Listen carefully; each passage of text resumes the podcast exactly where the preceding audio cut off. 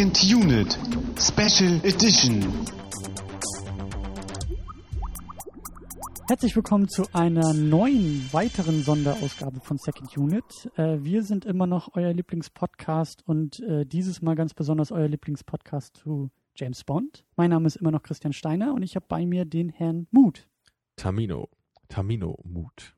Geschüttelt, nicht gerührt. Genau.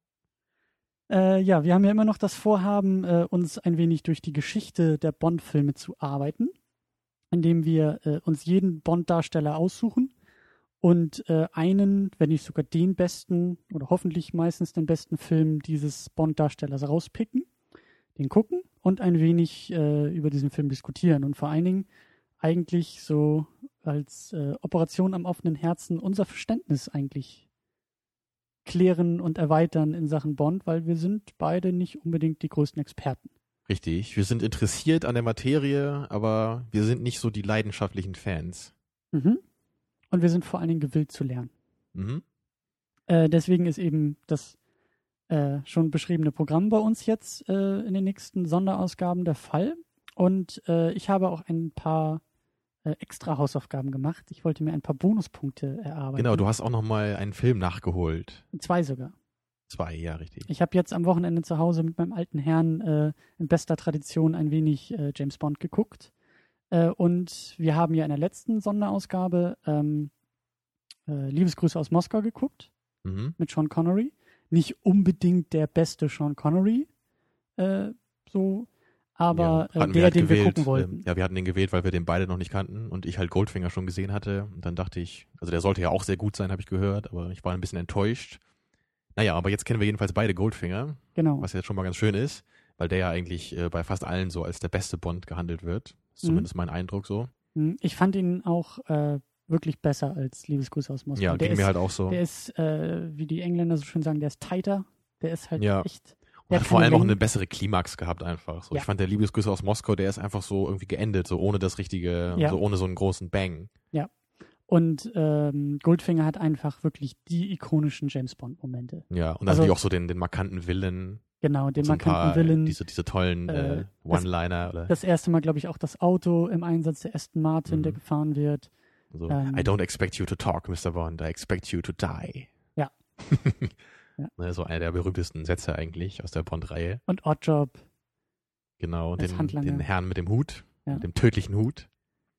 Genau, also ich bin auch der Meinung, dass ähm, Goldfinger durchaus also besser ist als, als äh, Liebesgrüße aus Moskau. Mhm. Ja, diese Woche oder dieses Mal ähm, steht äh, oder stand äh, On Her Majesty's Secret Service im Mittelpunkt. Eben der einzige, der erste und einzige mit Lazenby, George Lazenby als äh, James Bond, der eben äh, Sean Connery abgelöst hat. Ja. Und ähm, bevor wir zum Film kommen, wie auch letztes Mal, haben wir natürlich versucht, äh, dem Anlass ein gebührendes Getränk auszuwählen, denn es lässt sich so schlecht auf trockener Kehle diskutieren. So, was haben wir denn heute gemacht? Wir haben uns an einem Apple Teenie versucht. Mhm. Ja, es war wieder schwierig, so ein genaues Rezept zu finden. Deswegen haben wir jetzt einfach so ein bisschen uns, äh, ja, unsere Kreativität ein bisschen laufen lassen. Und äh, ich bin mal gespannt, was dabei rausgekommen ist. Auf jeden Fall sind die Zutaten halt Apfelsaft, äh, Martini und Wodka. Und Mhm. ein schönes Apfelstück haben wir auch am Glas. Mhm. Die Garnitur ist ganz wichtig. Natürlich. Natürlich geschüttelt und nicht gerührt, Wie auch sonst. wie es sich gehört. Ja, was meinst du? Wollen wir uns da mal ranwagen? Ja, äh, ich hoffe, wir kriegen das auch hin, ohne zu kleckern. Ja, das ist gar nicht so leicht. Ja, deswegen lass uns mal lieber nicht anstoßen, sondern Ja. Prost. Äh, oh, ich versuche dein schönes Sofa hier nicht dreckig zu machen. Es wäre schön, wenn du das schaffen könntest. Also, man muss dazu sagen, wir haben verschiedene Apfelsafttypen gewählt. Du hast äh, trüben, ich habe klaren Apfelsaft. Mhm. Keine Ahnung, ob das den Geschmack beeinflusst. Ich kann nur von meinem sagen, das schmeckt sehr, sehr gut. Da klinke ich mich ein. Ich finde das auch richtig klasse. Ähm, ich weiß nicht, ob ich es besser finde als den letzten Martini, den wir getrunken haben. Aber Das war ja der klassische äh, Wodka Martini mit der Olive. Der ist Mhm. natürlich jetzt nicht ganz so hart hier, ne, weil wir natürlich äh, Apfelsaft drin haben zu einem Drittel. Ähm, aber es ist wirklich schön. Es ist, es hat auch so einen schönen feurigen Nachgeschmack. Es ist, ist, ist glaube ich, auch mehr Wodka äh, drin als letztes Mal, ne? Hm. Im Verhältnis, wenn ich mich jetzt Ja, nicht der irre. Martini ist nicht so stark wie beim letzten Ich glaube, Mal. letztes Mal hatten wir nämlich hauptsächlich Martini und nur ein bisschen Wodka. Was aber dann eigentlich heißen müsste, dass der hier stärker ist, ne? Ja, Also, der Wodka. er, ja, aber er, also er schmeckt für mich so ein bisschen weicher aufgrund des Apfelsafts. Aber Mhm. wahrscheinlich hat er trotzdem mehr Alkoholgehalt. Naja, äh, hau weg. solange es schmeckt, ja. Doch, ich bin positiv überrascht. Ähm, perfekte Überleitung. Ich bin auch positiv überrascht von dem Film. Äh, wir haben äh, Liebesgrüße aus Moskau, glaube ich, aus dem Jahr 64, 63 äh, gehabt. Ungefähr. Machen jetzt einen Zeitsprung ins Jahr 69. Ähm, und merken schon, dass äh, Bond sich als Charakter, aber auch die, die Machart der Filme sich doch ein wenig weiterentwickelt hat. Ja, ich glaube auch so in optischer Hinsicht, ähm, der Film sieht ein bisschen teurer aus, finde ich, als der Liebesgrüße aus Moskau. Also ich meine, klar, damals war ja die Reihe noch so eher am Anfang und ich glaube jetzt zu dem Zeitpunkt äh, war das halt auch wirklich etabliert, dass das halt noch weitergehen würde und man hat ja schon viele Filme gemacht und da war wahrscheinlich einfach auch ein größeres Budget jetzt vorhanden, denke ich Mhm. einfach mal. Mhm. Ja, wie erwähnt, haben wir schon George Lazenby als James Bond in der Hauptrolle. Der erste Wechsel der, Mhm. der Darsteller.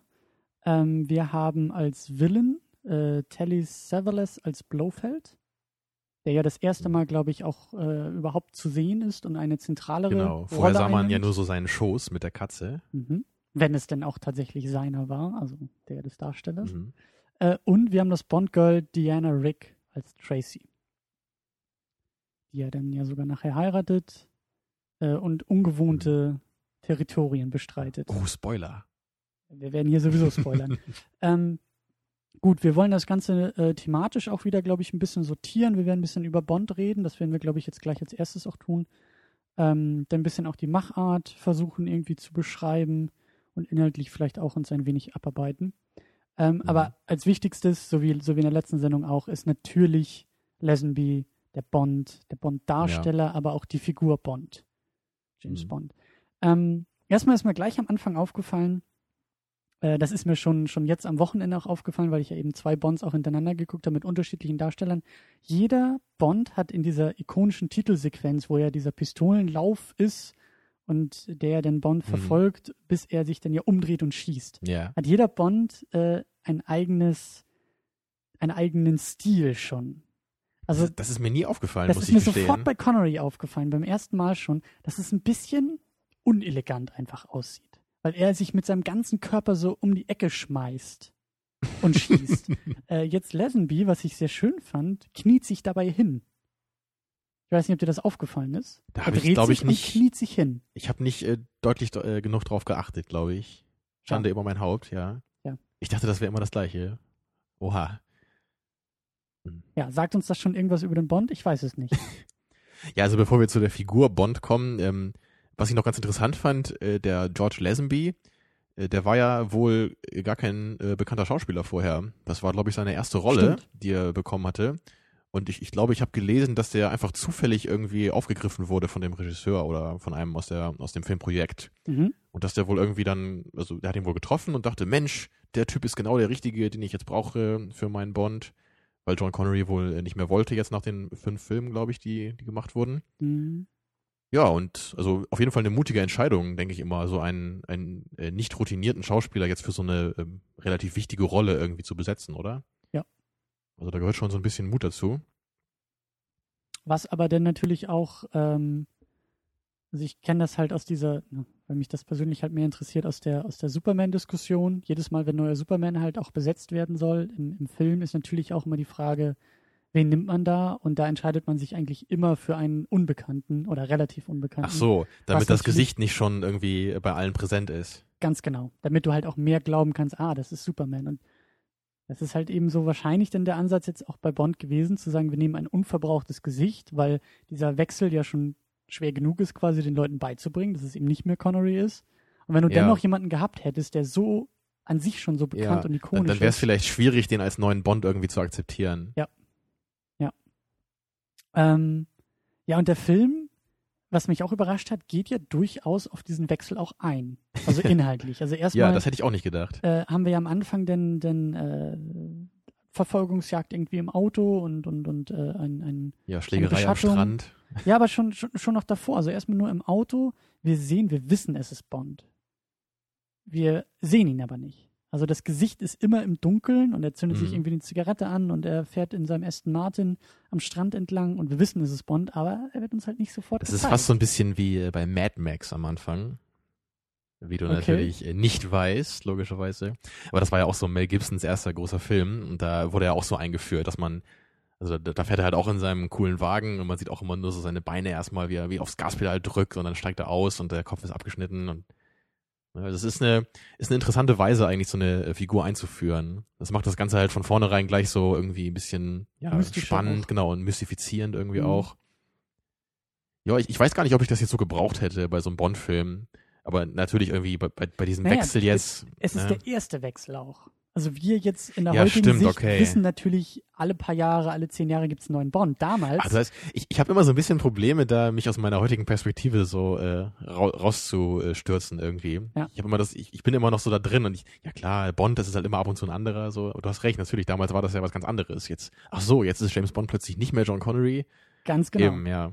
Und damit musst du, du musst die Leute, glaube ich, wahrscheinlich, also am Anfang ein bisschen langsam daran führen an dieses neue, an dieses neue Gesicht, an diese neue ähm, Besetzung, an diese, ja, an diesen Wechsel einfach. Ähm, und ganz, ganz, ganz, ganz stark äh, ist das dann ja aufgefallen. Ähm, also wie bei jedem Bond haben wir am Anfang ja irgendwie diese mehr oder weniger Action-Szene. Die ist mal opulenter, mal weniger, aber jetzt war es ja dieser, dieser Kampf, dieser, dieser Faustkampf am Strand. Mhm. Bond äh, sieht irgendwie eine Dame, die sich ins Wasser, in die Wellen stürzen will und er rennt hinterher, rettet sie aus den, aus den Fluten und wird aber dann am Strand äh, überrumpelt und gerät in einen Faustkampf. Und am Ende davon, äh, weil sie, glaube ich, dann auch irgendwie flüchtet, so, er hat gar nicht die Gelegenheit, irgendwie mit ihr zu reden oder halt auch andere Dinge zu tun. Ähm, sie flüchtet einfach und er steht dann da und sagt ja irgendwie sowas wie, This never happened to the other fella. Und Ja. guckt dabei auch noch direkt in die Kamera. Und da war ich erst ganz äh, verwirrt, weil ich gar nicht wusste, äh, was meint er jetzt? Äh, was hat er gerade gesagt? Und dann, dann musstest du mir erstmal erklären, dass das äh, sich halt an uns richtet als Zuschauer, ne? Denke ich mal. Also, Das, das macht Weise, eigentlich nur so Sinn, ne? Ja. ja. Also, und das, das hat mich halt wirklich sehr überrascht, dass es, und das, das deutet eben auch darauf hin, so auf diese besondere Situation, dass auf einmal dieser erste Wechsel ist, ähm, dass man irgendwie auch das Bedürfnis hat, den Zuschauer so direkt zu adressieren dabei. Mhm. Und das eben nicht einfach so wie jetzt, das ist halt einfach so, sondern man muss es irgendwie den Leuten erklären, man muss da irgendwie drauf eingehen. Und durch dieses, durch, durch, durch diesen ironischen Spruch habe ich eben auch den Eindruck gehabt, das zieht sich so ein bisschen auch weiter durch den Film, dass Lesenbys Bond eher so ein bisschen ironischer ist, so ein bisschen, also er unterscheidet sich durchaus von Connery. Mhm. Äh, Connery war, war für mich jetzt irgendwie auch mehr, was mir, was mir so bei Goldfinger aufgefallen ist. Ich habe das Gefühl, er ist so ein bisschen, so ein bisschen schelmisch irgendwie. Auch manchmal in seinem Grinsen, in seiner. Art. Es ist so, ja, ich weiß nicht. Das ist, Also meinst du ein bisschen verschlagen irgendwie? Ja, er ist so, so. Er hat irgendwie faustdick hinter den Ohren, aber er ist so. Er hat immer, also er hat trotzdem noch irgendwie so ein Lächeln auf den, auf, auf den Lippen und ist so ein bisschen verschlagener und so ein bisschen, ähm, manchmal so, so dieses, dieses doppelte Spiel, was er dann irgendwie auch hat mit den Frauen und auch mit den Villains. So irgendwie, irgendwie habe ich immer das Gefühl, er hat so ein bisschen was in der Hinterhand. Und Lesenby Okay. scheint mir so ein bisschen der, der So humorvollere, der direktere vielleicht auch? direkt und Ja. eben auch ironischer zu sein. Also der dann Ja, durchaus schon Fall. anfängt, so diese, diese, diese Sprüche eher zu klopfen. Ich meine, 69, also gut, Höhepunkt sind dann natürlich die 80er, was das angeht, die typischen One-Liner. Aber Lesenby hat halt auch so ein paar One-Liner, eben sowas wie dieser angesprochene Satz, ähm, der ihn, glaube ich, auch ein bisschen auszeichnet. Ja, oder auch später so, äh, me- meine Schulter ist so steif oder so, sagt er dann einmal, ja. und dann Ja. fragt am nächsten Tag dann der andere, ja, und jetzt über Nacht ist ihre Schulter wieder, äh, hat sich das wieder er- erledigt, so, ne? Nachdem Ganz er dann genau. mit dem Mädel geschlafen hat. Ähm, genau. Ähm, ich habe auch den Eindruck, dass, oder was mir aufgefallen ist bei, bei Lesenby, er scheint auch ein bisschen, also er scheint weniger Anzug zu tragen in dem Film als Connery. Also bei Connery war das gerade bei Goldfinger, das, was, was mir noch so frisch im Gedächtnis ist, wie er irgendwie, glaube ich, ganz am Anfang irgendwie eine Anlage infiltriert, so in seinem Neoprenanzug und in der Dunkelheit und dann schaltet er da irgendwie die Wachen aus, springt er irgendwie eine, eine Mauer runter äh, und schlüpft aus diesem Neoprenanzug Ja. und drunter trägt er schon gleich den Smoking. Aus Bequemlichkeitsgründen natürlich. Ja, natürlich. Also das, äh, wenn man schon, ne, dann muss man auch gut aussehen dabei. Ja. Und das war bei Lesenby jetzt irgendwie nicht so der Fall. Er ist dann irgendwie ein bisschen casual aufgetreten, mehr irgendwie der Rollkragenpullover, ein bisschen extravagantere, äh, auch manchmal Genau. Anzugkombinationen. Seinen aber- Schottenrock hat er ja auch mal gehabt. Genau. Ja, also die Frage ist natürlich dabei immer, ähm, ist das jetzt einfach sein Stil oder äh, musste das halt irgendwie aus Plotgründen so gemacht werden? Naja, also selbst die Plotgründe sind ja durchaus auch bewusste Entscheidungen. So. Und ja gut, okay. ne, die, der Drehbuchautor wird sich auch irgendwas dabei gedacht haben im Idealfall. Und ich kann mir schon vorstellen, dass das so ein bisschen der Versuch ist, ihn auch von Connery abzugrenzen. Halt so, weil Kann Connery, schon sein, ja. also Connery, also die Perfektion, wenn er im Anzug irgendwo auftrat. Und das meine ich eben so dieses Mhm. leicht schelmische Grinsen im Gesicht, den Martini irgendwie in der Hand und die Frau in der anderen Hand so. Äh, das ist für mich, das, das ist für mich Connery. Das ist für mich so der erste und der ikonische Bond. Und Lesenby spielt so ein bisschen damit, habe ich das Gefühl. Okay. Also würdest du denn schon sagen, dass du da auch so gefühlsmäßig einen großen Unterschied siehst? Weil ich habe also schon das Gefühl, also du hast schon recht, es gibt da Unterschiede, aber so äh, von der vom Grundprinzip her sind die beiden Bonds ja schon noch relativ ähnlich. Also es gibt ja auch einen, jetzt äh, letzt, letztes Mal hatten wir ja Liebesgrüße aus Moskau, da gab es ja auch so eine Szene, wo, wo Bond auch mal ordentlich ausgeteilt hat, einer Frau gegenüber. Ja. Und das gab es ja hier auch gleich am Anfang. Da hat er ja Mhm. auch gleich mal eine Ohrfeige ausgeteilt. Also da sieht man ja schon, die beiden sind da auch nicht zimperlich, was sowas angeht zum Beispiel. Also ähm, für mich überwiegen, glaube ich, schon die Gemeinsamkeiten noch, auch wenn es halt so ein Ja. paar andere ähm, Nuancen vielleicht gibt. Nuancen ist das richtige Stichwort. Also ich würde das auch eher in so Detailfragen ähm, Mhm, okay. ausmachen. Ich meine, so grundlegend ist es ja immer noch irgendwie derselbe Charakter und dafür ist der Zeitsprung auch noch gering genug. Also wir könnten Ja. wahrscheinlich, wenn wir jetzt Connery und Craig miteinander vergleichen würden, Okay, ja, vielleicht auch Connery und, und äh, Brosnan, da denke ich mal schon, dass sich da auch eher Unterschiede irgendwie finden Ja. lassen. Ähm, Zu der Zeit, da war ja auch, ähm, da war man, glaube ich, auch eher noch so auf der Schiene, dass man äh, die, diese Bond-Reihe einfach so weiterführen wollte, wie sie bisher halt war. Weil Genau. es halt noch nicht so viele Filme gab. Aber dann so bei Brosnan und Craig, da war man, glaube ich, an einem Punkt nach so vielen Filmen, da musste man einfach mal ein bisschen was anderes machen irgendwie. Oder weil das, man, Also- man konnte sich halt nicht ewig wiederholen. Also denke Gerade- ich Und zumindest. gerade bei Craig, wo, wo auch einfach, ich habe das Gefühl, dass Craig so ganz krass eben für diese, für diese heutige Zeit auch von Actionfilmen steht. Ja, also ab, ab, Dieses ab in die Craig, Fresse kriegen, in die da, Fresse da wandelt hauen. sich die Serie ja richtig, ne? Das gibt's, ist ja. Ja. richtig so ein Bruch und da, er ist ja eigentlich der einzige Bond, der auch wirklich so einen Kontrast zu den anderen Bonds darstellt. Ja. Aber darüber reden wir sicherlich ja dann noch ausführlicher, wenn der neue Film dann rauskommt. Genau. Ähm, ja, was ich eben auch spannend fand, äh, so, so einfach dieses Bild zu sehen, wie Bond in der einen Szene Playboy liest. ähm, und da frage ich mich zum Beispiel auch, das habe ich jetzt nicht irgendwie nochmal recherchiert, aber das würde mich auch immer interessieren, wenn das vielleicht in den Kommentaren oder so mal nachgereicht werden kann. Äh, wann der Playboy eigentlich das erste Mal erschien? Ob das so die Zeit von 69 war? Also ob das jetzt einfach Zufall war, dass, dass Connery gar nicht Playboy lesen konnte? Oder ob das auch wieder irgendwie vielleicht eine bewusste Entscheidung war, jetzt Mhm. Lesenby den Playboy in die Hand zu drücken. Also ich hätte jetzt so äh, intuitiv den Playboy in den 50ern verortet. Aber das äh, ist auch gefährliches Halbwissen, wie du das immer so schön sagst. ja. Ähm, ja, ich, ich weiß gar nicht. Vielleicht, also ich hätte jetzt eher gedacht, dass, dass man das auch so mit der Figur irgendwie in Eben. Verbindung gebracht hatte. Also für mich passt das. Also ich, ich hätte, glaube ich, auch eher Probleme, Connery mit so einem Playboy zu sehen. Das ist irgendwie ein bisschen zu, jetzt mal ein bisschen spießig gesagt, ein bisschen zu schmuddelig, habe ich den Eindruck bei Connery. Das ist so nicht sein Niveau irgendwie. Also dessen, dessen Bond. Würde ich irgendwie auch so sehen. Aber ja, ich weiß nicht. Das Vielleicht sind ist es die- einfach nur Zufall. Kann ja sein, ja. sind auch die angesprochenen Nuancen. Ne? Das ist jetzt nicht irgendwie, ähm, sind keine Hard Facts. Ähm, dann haben wir natürlich auch wieder das Spiel mit Moneypenny. Immer Ja. wieder diese Das Andeutung. muss natürlich immer kommen. Ähm, ja, schön wie immer. Aber sie verdrückt dann am Ende ja doch ein paar Tränen. Ja, das ist schon gemein, wie er sie immer behandelt. Naja, ich meine, eher so, dass er dann auf einmal heiratet und nicht sie. Und die noch nicht mal irgendwie ihr erstes Date hatten. Ja, So. Aber sie sagt ja, sie weint immer bei einer Hochzeit. Das, also Ja, ja. scheint sie ja persönlich gar nicht bewegt zu haben. Ja, ja. Also was ich ein bisschen schade fand leider, war, dass es keine Q-Momente gab so in dem Film. Stimmt. Und also es gab ihn. Äh, äh, Okay, tauchte am Ende auf. ist er kurz vorher gekommen, ne? Ja. Aber es gab nicht so diese klassische Einführung, so, so gegen Anfang des Films, dass man erstmal so sieht, ja, hier sind jetzt Bond und Q und Q gibt ihm jetzt erstmal seine Gadgets, die dann irgendwann im Laufe des Films äh, ihn irgendwie aus so einer brenzlichen Lage rausholen werden. Was ich eigentlich immer sehr, sehr schön finde. Auch wenn es sich halt immer wiederholt, so, also ich, ich mag das halt jedes Mal. Es sind halt auch so ein bisschen die, die funny Moments in dem Film, ne? Also Ja. Q ist immer so ein bisschen der Comic Relief, der halt gerade äh, im Zusammenspiel mit Bond, Bond, der sich der immer so ein bisschen, äh, naja, ähm, naja, der einfach immer gleich erstmal alles in die Hand nehmen muss und ausprobieren muss. Ja. Und Q, der die großen Gefahren sieht, weil, Was ja auch bei der nackten Kanone sehr schön äh, eingefangen wurde dann ne, als Ja. Parodie. Ja. Ich, ich mag das halt so gerne, mich immer darauf zu freuen, äh, wann denn jetzt so dieser Moment kommt, wenn diese Gadgets jetzt endlich ihre Funktionalität unter Beweis stellen können. Und das ist jetzt leider halt heute weggefallen, was ich wirklich schade fand. und das ist auch spannend. Ähm, ich denke mal, dass das, dass dieses Thema Mythos auch äh, in, den, in den weiteren Sendungen vielleicht noch ein bisschen aufkommt, weil äh, ich jetzt lustigerweise an der Uni halt ein äh, äh, Seminar zu dem Thema Mythos halt habe. Und Bond ist halt eigentlich nichts anderes als ein Mythos. So, man hat diese Grundgeschichte, man hat die Grundelemente und natürlich hast du in jedem Film, ähm, es, es braucht gewisse Grundelemente, um Bond zu Bond zu machen. Weil sonst Mhm. äh, wäre es ein beliebiger Actionfilm oder ein beliebiger Agentenfilm. Es gibt einfach Dinge, die gehören dazu. Und bei Q ist das eigentlich auch, oder zumindest die Gadgets sind ja auch irgendwie so ein Punkt, wo man sagt, irgendwie gehört es dazu.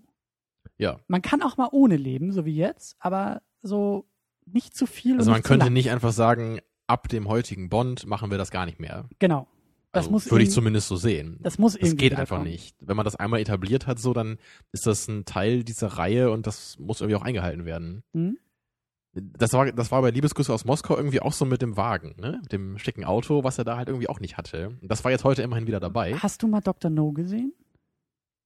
Das war ja der allererste. Liebesgrüße war, war der zweite. Nee, ich glaube, den habe ich nicht gesehen, den Weil das, ersten. das frage ich mich nämlich, ich glaube nämlich, Goldfinger kam Ach, du meinst, das, danach. du meinst, das kam erst später mit dem Auto dazu, oder wie?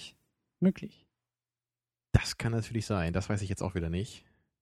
Oha, Aber- ja, ja. aber, ne? Wie üblich, Unwissenheit. Aber für uns gehört es dazu. die, so die ganzen. Fans dra draußen werden die Hände über dem Kopf zusammenschlagen. Ja, deine Angst vor den Bonn-Fans äh, äh, muss ich sowieso beruhigen. Die Angst vor den Bond-Fans. Ja. Die kommen gleich hier rein und machen alles kaputt. Ich glaube auch, ja. Ähm, wir haben auf jeden Fall eben sehr, sehr untypisch für Bond, dass er heiratet. Ganz am Ende, also die ganze Beziehung mit, mit äh, wie heißt sie, mit Tracy ist äh, relativ ungewöhnlich, weil sie sehr ernst wird. Es geht wirklich um Liebe und die beiden verlieben sich und es, die, das Thema Hochzeit schwingt auch die ganze Zeit im Plot mit. Ähm, was ja bisher eigentlich untypisch für Bond war, dass er überhaupt Ja. in der Lage ist zu heiraten. Und das sagt er ja auch offen. Also, dass, dass er so weit geht, ja. Also, es gab ja schon so eine, so eine bisschen Liebesgeschichte jetzt auch bei Liebesgrüße aus Moskau. Also, die beiden waren ja auch nicht nur jetzt irgendwie scharf aufeinander.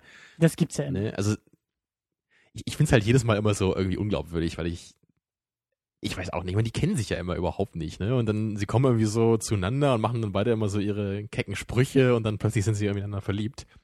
Finde ich immer so ein bisschen merkwürdig. Also wir hatten zumindest jetzt eine Montage von Szenen, wo man sagt, okay, die sind irgendwie, die shoppen zusammen und nach Ringen und, und äh, äh, was war da Genau, irgendwie noch, der sie- gemeinsame Urlaub und Ja, sie rennen am Strand in Zeitlupe. ja, ganz romantisch. Also das ist, das ist, Da kann man auch in die nackte Kanone schauen, um das schön wiederzusehen. ja, aber das ist, das ist zumindest mehr als bei den anderen Filmen. Deswegen ist es schon, ähm, es wird zumindest irgendwie thematisiert.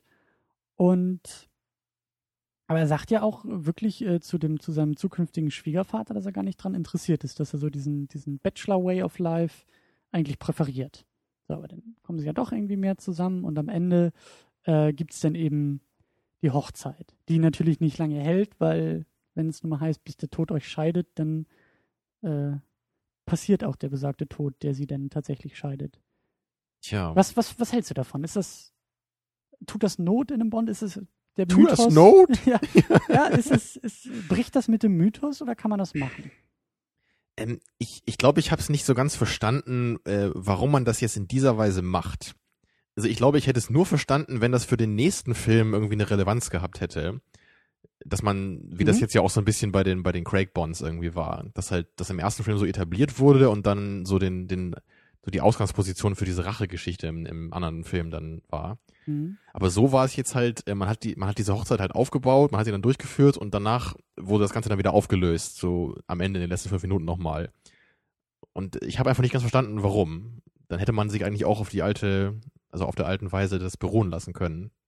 Ne? Bond bleibt halt Junggeselle aus Leidenschaft oder so und Gut, ähm, das kann ist in Ordnung. gut, das, das, das kann jetzt irgendwie so ein, so ein, so ein, ja, Unglück der Geschichte sein, dass eben Lesenby nicht nochmal irgendwie Bond gespielt hat. Es würde mich auch interessieren, äh, ganz besonders eben an die, an die, an das Publikum gerichtet. Ähm, also der Bond danach war dann ja wieder mit Connery. Da haben sie ihn dann ja noch einmal zurückgeholt, weil Lesenby eben nur einmal Bond spielen wollte. Ähm, bevor ich jetzt den Film irgendwie schaue oder bevor wir den halt irgendwie schauen, weil, also wir haben halt jetzt nicht die Zeit, den noch auch noch zu gucken. Aber mich würde interessieren, wie das aufgegriffen wird. Ob das tatsächlich ein Plotpoint ist, der jetzt übernommen wird, obwohl Connery so. einspringt. Ja, ich habe das jetzt einfach äh, ganz intuitiv äh, vermutet, dass das halt nicht mehr zur Sprache kommt, weil auch der Darsteller wieder gewechselt wurde. Würde ich auch vermuten. Aber du meinst, das war vielleicht so angelegt genau, als, als das kann ja sein. Das, das kann ja sein, dass, dass Lazenby halt dann irgendwie den Strich durch die Rechnung gezogen hat und gesagt hat, okay, das Okay, es, es wundert mich einfach nur, weil ja auch in, in den Endcredits immer schon steht, äh, dass der nächste Film so und so heiß und dann rauskommt. Ich dachte einfach, dann hätte man das schon gewusst, äh, dass man, also wie man den nächsten Film irgendwie macht. Und ja, dann, ja. Deswegen frage ich halt so, Ja. hat der Wechsel von Connery Gut, es kann natürlich auch sein, dass jetzt Connery diese Rachegeschichte dann aufgreift. Ne? Aber ich es ja. wäre schon ein bisschen befremdlich, finde ich, als, als Zuschauer, wenn ich dann mit einem neuen Darsteller äh, die gleiche Geschichte übernehme, oder? Mhm. Weil eigentlich ist das ja schon so ein Bruch, finde ich. Und das macht auch für den Zuschauer, glaube glaub ich, mehr Sinn, wie wir auch am Anfang sagten, dass man dann wirklich dann ganz neu anfängt irgendwie und auch den Bond neu etabliert. Mhm. Was ja auch so ein bisschen ähm, spannend bei Skyfall jetzt sein kann, wie da angeknüpft wird, weil wir haben eben diese beiden Geschichten, die ja also mit Quantum Trost, äh, mit ähm, Cas- Casino Royale und Quantum Trost, die ja eben eine Fortsetzung quasi bilden, eine Mhm. zusammenhängende Geschichte, wo es eben um Liebe und Rache geht. Zwar in Quantum Trost abgeschlossen ist, aber die Frage bleibt trotzdem, wie geht Skyfall damit um? Genau, also fängt Skyfall dann eigentlich wieder bei, bei Null an quasi, mit dem alten äh, Craig, oder versucht man diese Rachegeschichte irgendwie noch weiterzuführen, obwohl sie ja eigentlich beendet ist? Ja, man muss sie nicht unbedingt weiterführen, aber die Frage ist, wird sie überhaupt äh, Also du meinst Bond halt als Charakter so zu behalten, als den von Rache und Trauer zerfressenen Bond. Ja, nee, nicht unbedingt. Man muss es, also wird es, wird es, wird es zumindest anerkannt, dass das passiert ist. Also das, das muss nicht plottragend sein, aber das langt schon, dass M vielleicht den kurzen Zweifel hegt und sagt, oh, er ist ja vorher so durchgedreht, können wir ihm das überhaupt zumuten? Also ist das zumindest Okay, so also du meinst so in den Details, dass das vielleicht, also dass man schon noch merkt, dass Quantum Trost auch passiert ist als Film vorher. Das Ganz meinst genau. du. Und dass nicht einfach äh, jeder Film irgendwie nur für sich steht. Ganz genau. Ja, das ist ja eh immer bei Bond so ein bisschen die, die Frage, ne? Inwieweit haben jetzt die Filme irgendwie was miteinander zu tun Eben. und inwieweit bringen die jetzt was Neues? Das wird ja auch so Eben, die eben, abschließende eben, Frage bei eben. uns dann sein. Eben, eben, eben. Ähm, aber gut, also wir haben Lesbi, glaube ich, äh, zu Genüge erstmal beschrieben. Ja. Oder gibt es noch irgendwas, was du, was für dich heraussticht? Nee, ich denke nicht. Ich glaube, wir können langsam so zum Plot kommen oder zum Film selber. Ja. Also ich bin vor allen Dingen äh, auf Kommentare gespannt. Das würde mich freuen, wenn wir da wieder ein bisschen Feedback bekommen. Eben Ja, auch. also ich, ich muss ja auch nochmal betonen, ich, ich schäme mich ja so ein bisschen, muss ich ganz ehrlich sagen, weil wir, wir machen jetzt halt so eine fünfteilige Special-Serie und sind halt eigentlich beide nicht so die Spezialisten auf dem Gebiet. das finde ich und- aber schön. Natürlich, es, es, es wird sicher produktiv werden und mir selber gefällt das auch sehr gut.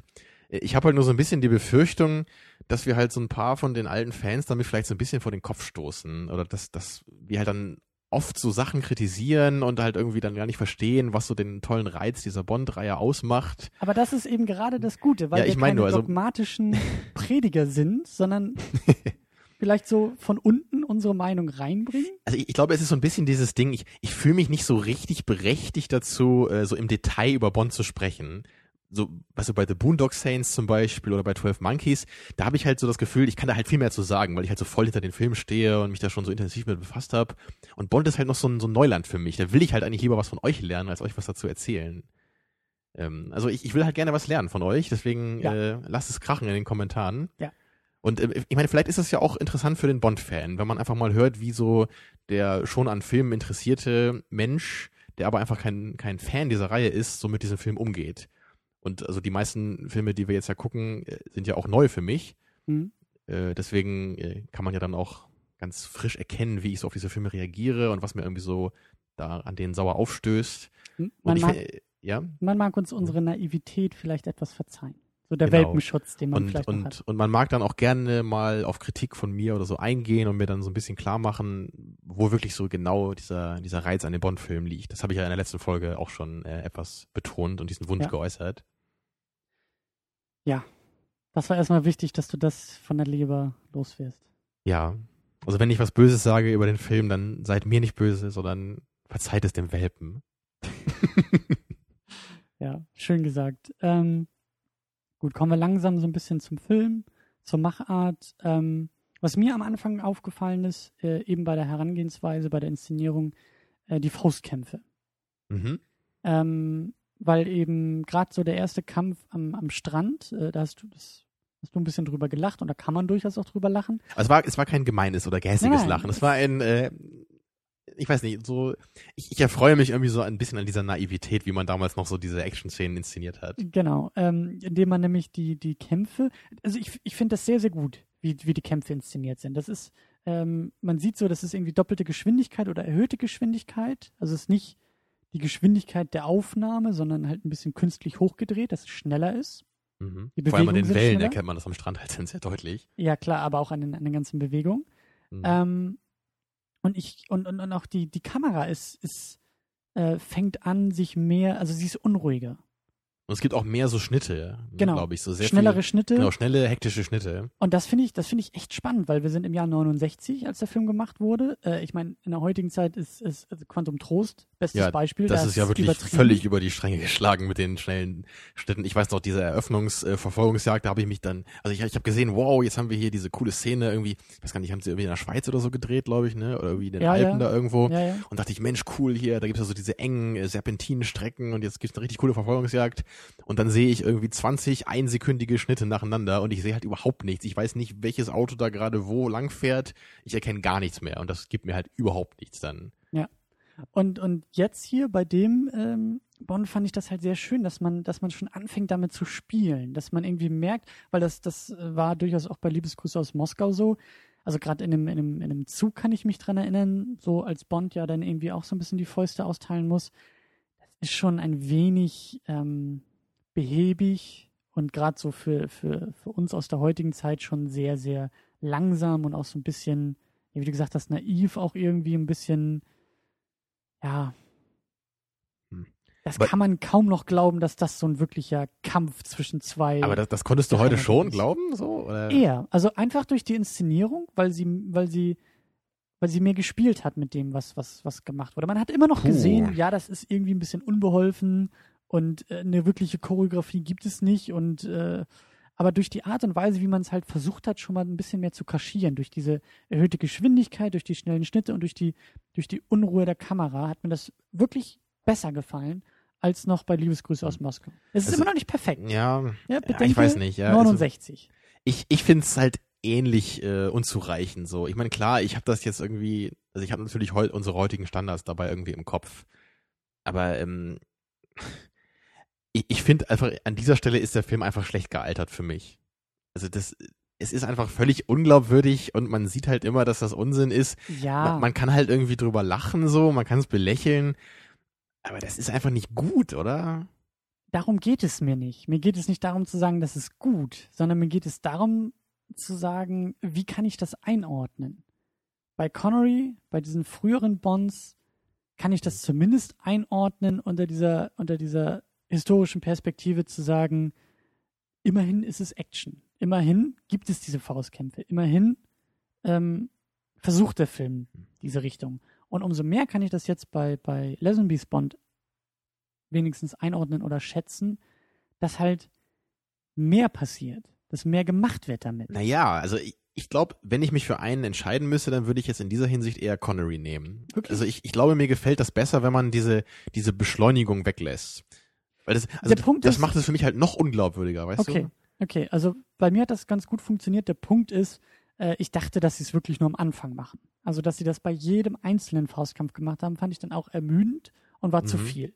Aber ich honoriere zumindest den Versuch, die Action unruhiger darzustellen. Weil das ist, das ist in der heutigen Zeit, ist das so eine, ein, ein Teil der Allgemeinbildung des Filmemachens, dass man das so macht. Wenn du eine Action-Szene inszenierst, musst du eigentlich eine unruhige Kameraführung haben. Natürlich musst du immer noch zeigen, was Mhm. passiert und nicht wie bei Quantum Trost das komplett über Bord werfen.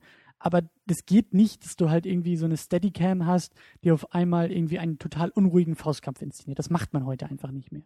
Ja. Und das ist halt so ein Ding, das musste man sich im Laufe der Jahrzehnte ja erst erarbeiten, diese Erkenntnis.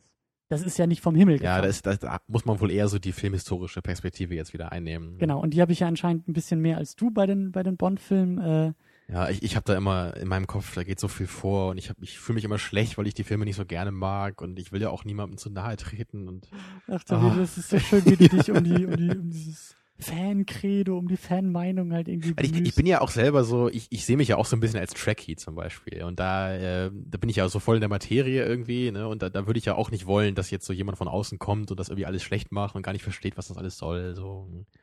Aber ich wäre natürlich auch bereit, demjenigen dann irgendwie zu helfen und die Augen zu öffnen, weit es möglich. Ja, aber das ist doch, Ja.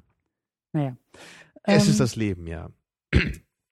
Ja, wo, wo wir gerade bei Action sind. Ähm, ja, wir haben, wir haben ja schon jetzt angesprochen die Faustkämpfe und ich fand es halt ein bisschen schade, dass es sich eigentlich so in den ersten zwei Dritteln des Films, dass es sich immer nur um Faustkämpfe handelte, was so die Action angeht. Ja. Und gegen Ende, da, da gab es ja dann nochmal so das richtige Feuerwerk. Das hat mich dann so ein bisschen überrascht. Ich dachte, das käme dann gar nicht mehr. Ja. Weil da hatten wir dann echt nochmal so eine Verfolgungsjagd und wir hatten diese lustige Bobfahrt ne, und diese, diese Skiabfahrt, was Ja. ja. auch so richtig schön ist in diesen Agentenfilmen. Das äh, finde ich halt immer richtig toll. Diese, natürlich, dann fährt Bond auf Skiern runter und dahinterher kommen die anderen äh, Und die Bösewichte, genau, genau, die auf den Skiern mit den Maschinengewehren, ja, Ja. super praktisch. Ja.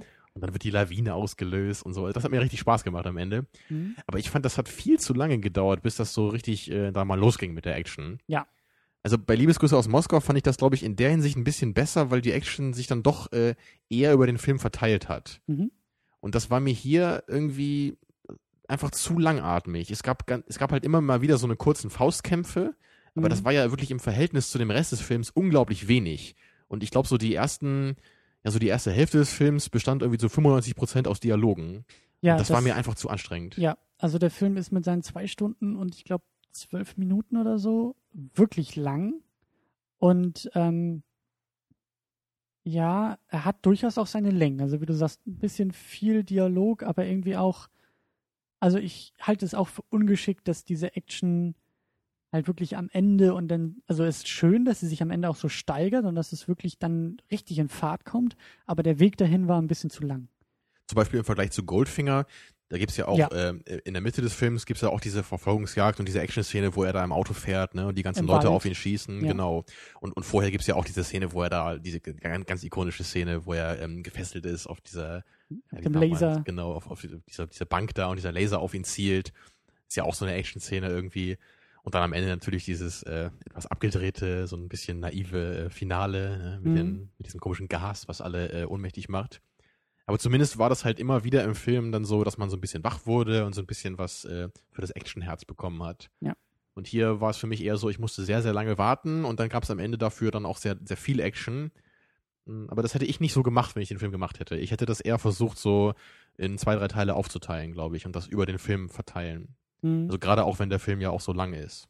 Oder also ich finde ihn verhältnismäßig lang für so eine Art von Film. Als Gegensatz dafür, was typisch Bond ist, haben wir natürlich relativ viele Szenenwechsel auch, ne?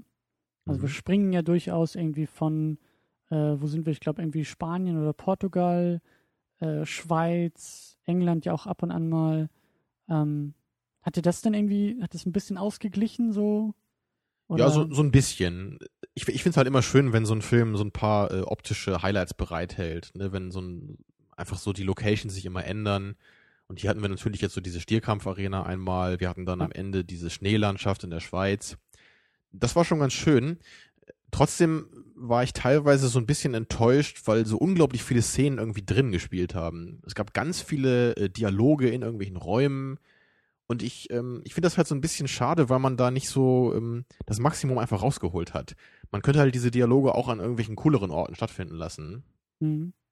Also ich meine, zum Beispiel, wir haben ja neulich äh, Jaws geguckt zum Beispiel und da gab es ja auch so, eine, so, eine, so einen Dialog, der zum Beispiel auf so einer kleinen Fähre dann stattgefunden hat. Mhm. Sie fahren dann von einem Mhm. Ufer aufs andere und man sieht im Hintergrund natürlich, äh, da Ja, bewegt sich alles, man sieht einen anderen Hintergrund, also nur so als Beispiel. Also Und sowas hätte ich mir halt mehr gewünscht. der Ort, äh, also der Dialog transportiert uns halt Informationen und Wissen, aber auch der Ort, an dem er gehalten wird Ja. und der Kontext, in dem er gehalten wird. Also da, da denke ich jetzt einfach gerade an Matrix zum Beispiel, auch wenn es natürlich ein ganz anderer Film ist.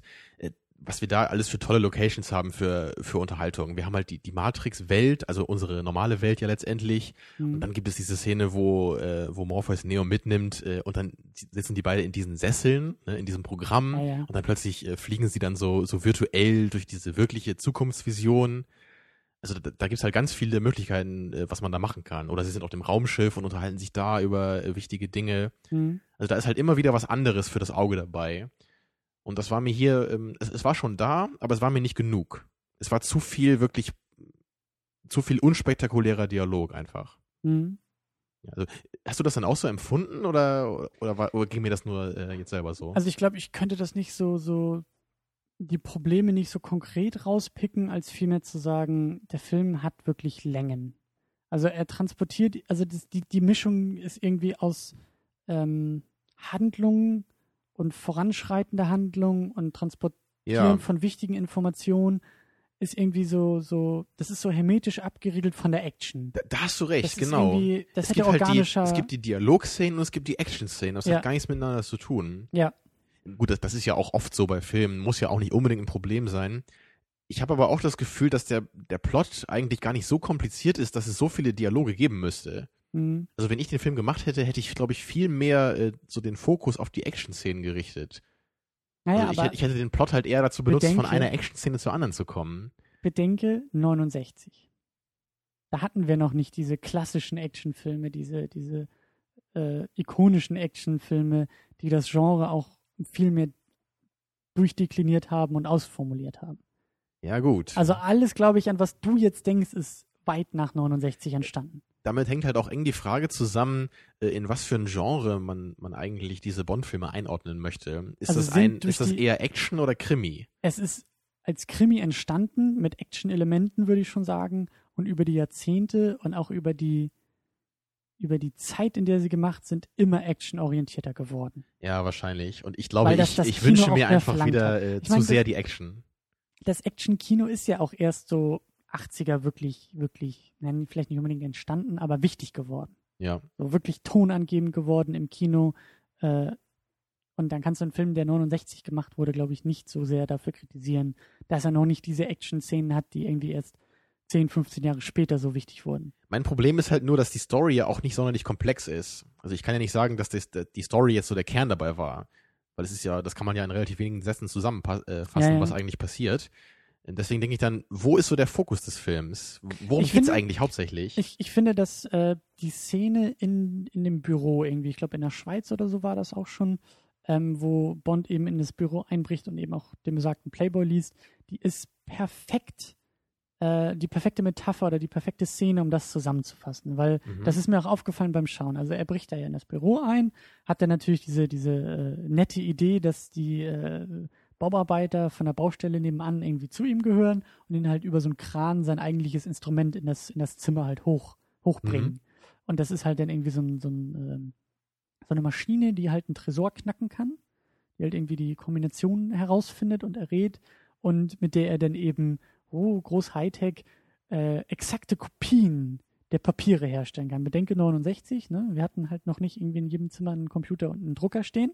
Also durchaus muss man mit der Perspektive, glaube ich, auch äh, anerkennen, dass es halt ein bisschen Hightech war. Ähm, und in dieser Szene ist es halt so bezeichnend, weil es, also es ist relativ routiniert. Er geht ja in das Zimmer, er holt irgendwie diesen, diesen, äh, diese Apparatur rein, er setzt sich hin, er stellt seinen Stuhl schon gleich als erstes bereit, er schnappt sich den eben Ja. den Playboy, liest ein wenig. Es ist auch gar nicht so sehr auf Spannung ausgelegt, die Szene. Es das würde noch, man heute nie so drehen, ne? es gibt zwar noch den, den, den äh, Menschen, dem das Büro gehört, der immer mal wieder gezeigt wird, oh, geht er zurück, wann kommt er zurück? Und ja, es wird zum Ende hin noch kurz spannend, ob Bond dann auch noch rechtzeitig rauskommt. Aber wie du sagst, in der heutigen Zeit kein Vergleich. Also diese Szene Ja. wird, wird heute nie wieder so gemacht. Da hätte er sich irgendwie auf dem Flur schon an mehreren Leibwächtern vorbeischleichen müssen und dann äh, hätte er irgendwie, dann, dann müsste er ganz still sein in dem Raum, weil vielleicht irgendjemand was hören könnte oder dann kommt einer rein, er muss Weißt sich kurz du- verstecken, ne? so weißt du, was mir gerade einfällt? Es, es fällt mir gerade Mission Impossible ein. Anfang Mhm. der 90er, Mitte der 90er, glaube ich, Mitte der 90er, die ikonische Szene, also es geht im Endeffekt um das Gleiche, nämlich der Einbruch und wichtige Dokumente, die geklaut werden müssen. Allerdings mit den Boden nicht berühren und die Temperatur und die Lautstärke und, Ja. weißt du? Also Spannung pur bei Mission Impossible und hier bei Bond. Ne, Du sitzt auf dem Stuhl und liest ein Magazin, ja. Genau. Es ist wirklich, es ist halt krass, wie so dieser Unterschied ist, ne? Ja, und, und das ist, glaube ich, ähm, ja, das ist irgendwie so ein bisschen bezeichnend auch für, für, für die Art und Weise, Ich wie denke wie die ganze Zeit an die nackte Kanone und jetzt auch wieder äh, die, diese Szene, da wo Frank Drabin in dieses Büro einbricht, das weißt du bestimmt auch noch, ne? Und und da dieses ganze Büro verwüstet, um, diese, um über diesen Beweis zu finden, da ist für mich auch eine der lustigsten Szenen, die ich jemals gesehen habe. Mhm. Einfach herrlich. Ja, ach, Ja, aber das unterstreicht Also Bond ja auch wieder. Ohne, ohne diese. Bond-Szenen, ohne diese, ohne diese ganzen Grundlagen gäbe es Parodien und Verweise Ja, und, das- und Hommage gäbe es nicht. das ist halt wieder der, der Filmhisto äh, filmhistorische Kontext ist halt so das Zentrale irgendwie bei Bond, also für mich. Das ist halt das, was mir die Filme hauptsächlich geben, muss ja, ich gut, halt ehrlich also sagen. bei Goldfinger würde ich schon sagen, der hält auch wirklich. Also, Ja, also ich, ich finde auch, also Goldfinger ist schon der beste, den ich kenne, würde ich auch sagen. Ja. Aber das ist halt trotzdem nicht so einer meiner Lieblingsfilme irgendwie. Oder ich, ich habe auch nicht so eine, so eine kleine Ecke in meinem Herzen für den frei. Ich mag den halt, aber ich bin halt nicht der Fan irgendwie. Ich weiß Ja. auch nicht. ja, ja. Ähm, was auch noch bezeichnend ist jetzt äh, bei, bei, bei dem Film, dass der Einsatz der Gadgets halt sehr, sehr im Hintergrund steht. Wie ja schon erwähnt, Q Genau, kommt es, gar es nicht gibt zu, halt nicht diese. Q-Szene am Anfang. Ja, aber dann auch, das war, das war eigentlich so meine Vermutung, dass er trotzdem irgendwie die Gadgets hat. Wir vielleicht jetzt Ja. nicht die große Einführung bekommen, aber zumindest den Einsatz. Aber da war gar nichts, ne? Nicht mal irgendeine Kleinigkeit. Naja, dieses Kopiergerät und der Safe-Knacker, der da irgendwie war. Okay, wenn du das als Gadget durchgehen lässt, ja. Ja, ja schon, muss man eigentlich. Aber halt auch nicht so, nicht so offensiv, ne? Nicht so. So in es gäbe ja auch ein paar Gelegenheiten. Also zum Beispiel wird er ja einmal da äh, eingesperrt in dieser Seilbahnstation und da äh, entkommt er dann ja irgendwie. Da hätte man ja durchaus irgendein so Gadget äh, einführen können, was er benutzt, um da irgendwie rauszukommen aus dieser Mhm. Falle. Ja, ja. Ja, Ähm, weiß ich auch nicht, warum man das weggelassen hat. ja, ja, aber dafür gibt's das Auto. Er fährt ja wieder sein, sein, ich glaube, das ist auch wieder ein Aston Martin, ne? Das ist äh, Ja, wahrscheinlich. Tradition. Aber, Aber das Auto keine, kann nichts, ne? Nee, genau, also es kein ist. Schleudersitz und keine Maschinengewehre und keine. Kann nicht mal unsichtbar werden, ne? äh, gut, das hat aber noch Jahrzehnte gedauert, bis das ging. Und ich glaube, das war dann auch der BMW. Oder war das wieder Aston Martin? Sowas kann, glaube ich, nur BMW entwickeln. Das, ich glaube, äh, Brosnan war doch derjenige, der, der zumindest angefangen Ja, hat. ja, das, BMW das war zu bei. Brosnan und da haben sich doch alle drüber aufgeregt dann. Ne? Ja, Das- irgendwo ist halt auch die Grenze, ne? Das ist wie bei, Mythos. das ist wie bei Die Hard 4, ne? Also, irgendwo müssen die Grenzen der Logik halt auch noch so ein bisschen eingehalten werden, Der ne? Grad von Realismus muss auch Ja. irgendwie bleiben. Bruce ne? Willis kann halt nicht auf einem fliegenden Harrier stehen. Also irgendwann, er ist halt kein Superheld in dem Sinne, ne? Wie Ja, du immer sagst, er kann, er kann ein Auto in einen fliegenden Hubschrauber lenken, das geht noch, aber er kann nicht auf einem Harrier-Jet stehen, nee. Nee, und Bond kann kein BMW fahren. Das geht einfach nicht. Das, die Gesetze der Logik, das Genau, ein, Universum ein müsste BMW sich lässt sich einfach äh, nicht steuern. Das kann nicht mal Bond. Nee, das allein, das, naja, lassen wir das. Da kommen wir später dann noch zu, wenn wir besagte Brosnan-Filme uns irgendwie Gucken vornehmen. wir denn den, wo das unsichtbare Auto drin ist? Ich glaube nicht, oder? Nee, ich glaube, das unsichtbare Auto ist irgendwie in dem letzten oder vorletzten und wir wollen ja Goldeneye gucken. Den ersten Naja. mit Brosnan. Vielleicht gibt's das ja bei YouTube. Ja, ja, also ich glaube auch, dass der eben mit dem unsichtbaren Auto, ich glaube, das war auch der mit Halle Berry, der ist jetzt auch nicht unbedingt als der beste Bond verschrien. Ja. Also, Den habe ich sogar mal im Kino gesehen, das weiß ich noch. Da war ich noch ein bisschen jünger, da Ja. war der gerade neu, aber ja, ähm, war nicht so das Wahre. Ne? Ja, ganz wichtig, wie, wie bei jedem Bond, ist ja irgendwie auch äh, die Politik. Irgendwie Mhm. so das, das politische Thema, der Feind, aber auch das Motiv beziehungsweise auch die Werkzeuge. So, ja. das, Und die gesellschaftlichen Umstände irgendwie auch zu der Zeit, ne? was Genau. gerade relevant war einfach. Genau. Und ähm, der besagte Blofeld ähm, scheint ja irgendwie auf, auf, also er hat ja irgendwie seine Forschungsstation da in den, in den Schweizer Alpen, ähm, bei denen es ja irgendwie darum geht, offensichtlich irgendwie so nach außen hin Allergien irgendwie zu behandeln, wenn ich das richtig verstanden habe. Aber auch irgendwie so der Einsatz von Bakterien scheint da irgendwie mit reinzuspielen. Mhm. Oder das ist, glaube ich, irgendwie so eine Forschungseinrichtung irgendwie für Bakterien. Ja, nach außen hin so. Genau. Ähm, aber eigentlich geht es ihm ja, oder seine, seine Mittel sind ja irgendwie Hypnose und, und auch so Psychologie. Also er versucht ja, er hat ja da sein, wie sein, sein wie heißen die? Äh, Angels of Death. äh, ja, ja, also die ganzen hübschen Ladies da, ne? Charlie's Angels lässt grüßen, so die So Geheimagentinnen, die da irgendwie ausgebildet werden, allerdings gegen ihren Willen, nämlich durch den Einsatz von Hypnose und äh, mehr oder weniger psychologischen Tricks. Ja, und sie sollen dann die, die tödlichen Viren auf der Welt verbreiten, um Blofeld zur Weltherrschaft zu bringen. Ja, das übliche Motiv natürlich, was kann der Willen anderes wollen als die Weltherrschaft? Aber Eine Million Dollar. Ach nee, das war was anderes. Ja. Oh nein. Ja. Aber das ist auch sowas, das stört mich überhaupt nicht in so einem Bond-Film. Also das finde ich voll in Ordnung, wenn, wenn der wirklich der Bösewicht, wenn er die Weltherrschaft an sich bringen möchte. Das, das gehört dazu. Das, das, das funktioniert in so einem Film für mich irgendwie. Ja. Das, das ist halt, also sonst ist das eher so was, was mich abschreckt. Ich mag dann auch eher so die Filme, die eher so in ihrem eigenen kleineren Universum spielen, ne? wo es nicht immer gleich darum geht, die ganze Welt zu retten. Auch bei Science-Fiction-Filmen vielleicht eher, da muss nicht immer gleich irgendwie so alles auf dem Spiel stehen. Aber zu Bond passt das eigentlich. Das, das ist okay. Da sind wir wieder bei besagten Mythos, ne? So, gehört genau das, das, dazu? Ja. Muss das dabei sein? Muss das nicht dabei sein? Aber irgendwie bereichert das Bond schon. Also ich würde sogar sagen, dass es muss nicht dabei sein, aber es stört mich überhaupt nicht, wenn es dabei ist. Mhm. Ja, aber es ist schon spannend, wie, es ist schon spannend, wie er das versucht halt eben zu bewirken. Also ich fand diesen, diesen, ja, also, ne, wir sind ja wieder 69, wir müssen ja ein bisschen Zeit reisen und uns in, in diese Lage versetzen und eben diese Angst vor Bakterien und eben auch so dieser Einsatz von, von Hypnose und eben so psychologischen Tricks. Mhm. Also das waren damals, glaube ich, eher noch so so ein bisschen äh, unbekanntere ähm, so äh, Themen irgendwie einfach. Ja, ne? und, und, anscheinend ja auch irgendwie etwas, wovor man Angst haben konnte. Mhm. Äh, dass, dass es eben von von ähm, ja irgendwie bösen äh, Mächten irgendwie benutzt wird, so gegen das Gute quasi, gegen die Gesellschaft, gegen die Gemeinschaft, gegen die Welt. Ähm, ja. Fand ich auch, fand ich auch ganz spannend. Also gerade so das Stichwort Psychologie, weil äh, Bond sagt das auch in irgendeiner Szene, glaube ich, über seine dann spätere Frau. Ich glaube, das war doch irgendwie, das, ich weiß nicht, ob er das zu M oder zu wem er das sagte oder zu, zu seinem späteren Schwiegervater irgendwie so dieses, diese Bemerkung von wegen, äh, ja, sie braucht nicht mich, sie braucht einen Psychologen.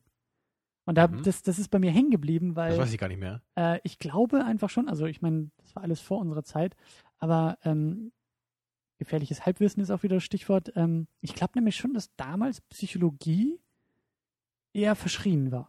Also wenn du ja. heute sagst, geh mal zum Psychologen, ist es was anderes, weil Psychologen heute eher anerkannt sind. Natürlich gibt es immer noch. Eben, aber es ist eher so wie, wie ein Arzt heutzutage. Genau. Aber, aber allein daran äh, kann man das, glaube ich, ganz gut sehen, dass heute immer noch Leute das irgendwie so sehen, dass sie immer noch sagen, oh, Psychologie, das ist doch irgendwie, oder ich, ich gehe nicht zum Psychologen, das ist doch irgendwie Unsinn. Das heißt, ne? ich bin verrückt. So ungefähr, ne? Aber wenn man natürlich sich einen Arm bricht, geht man zum Arzt. Genau. Und äh, das, das ist halt heute nicht mehr ganz so stark. Aber damals, glaube ich, hast du recht. Das war damals wirklich sowas, das macht man einfach nicht. Das, ja. Verrückte gehen zum Psychologen, aber niemand anders. Genau. Und, und, und selbst die nicht oder, oder selbst das ist irgendwie unnötig, weil, weil äh, das so, würde ja so. bedeuten, man ist automatisch verrückt. Und, ähm, mhm. und deswegen fand ich das halt so spannend, dass das eben gerade der, der, der Bösewicht halt so einsetzt. So psychologische Tricks eben über Hypnose und dieses in der, im Schlaf und in der Hypnose, äh, diese, diese geheimen ähm, Pläne da irgendwie in, in, ja. in, in, seine. Das ist wirklich immer bemerkenswert, wie so die Filme irgendwie ihre Zeit widerspiegeln. So, ich meine, so in den, in den 2000er Jahren, da gab es ja auch jede Menge Filme, die jetzt plötzlich die, irgendwie so die Terroristen als die bösen Feinde halt hatten. Heute ne? noch.